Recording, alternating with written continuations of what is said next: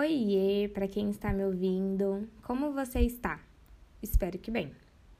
Em 2015, ano antes da descoberta da doença do meu pai, eu me dediquei a estudar muito para o vestibular, junto com uma amiga do colégio. A minha prioridade naquele momento era passar numa universidade pública.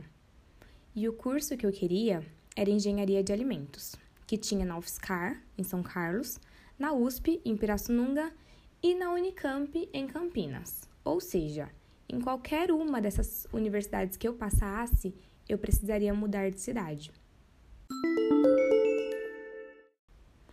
No começo de 2016, faltava apenas o resultado da UFSCar. Como estava demorando para sair, eu imaginei que não passaria e comecei a fazer cursinho.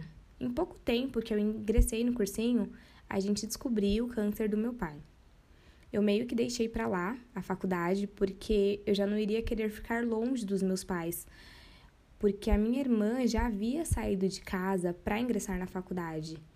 E como eu meio que desencanei das faculdades, queria apenas me dedicar ao cursinho, eu deixei de ver as listas da UFSCar. E só depois eu descobri que havia passado, mas que já tinha perdido a vaga. Eu fiquei triste, mas continuei estudando muito no cursinho. No final do ano de 2016, o meu pai passou a sentir muitas dores. Com isso, eu fui fazer as provas de vestibular com um aperto no coração, por não querer ir para outra cidade e deixar minha mãe sozinha com ele. No começo de 2017, o meu pai iniciou as sessões de quimioterapia e radioterapia. E como eu acompanhei em todo o tratamento dele, eu decidi que não iria mais para São Carlos, mesmo tendo passado para engenharia de alimentos pela segunda vez. Como eu não queria ficar sem estudar ou fazer mais um ano de cursinho, eu coloquei minha nota do Enem em uma faculdade federal aqui de São Paulo, para turismo, e passei.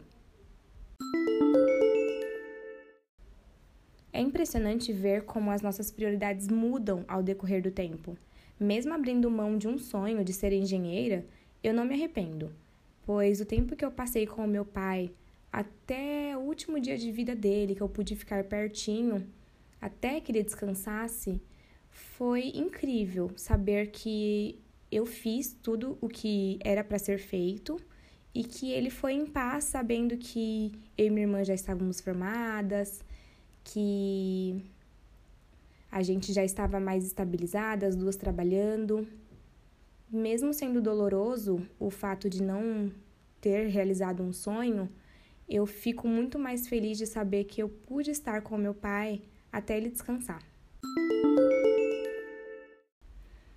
Na Bíblia, no livro de Isaías, no capítulo 26, no verso 3, diz assim: Tu, Senhor, guardarás em perfeita paz aquele cujo propósito está firme, por quem ti confia.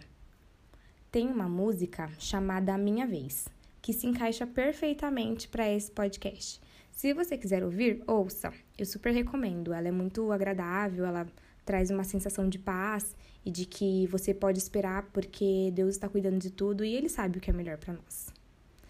É isso. Por hoje é só. E logo, logo tem mais podcast.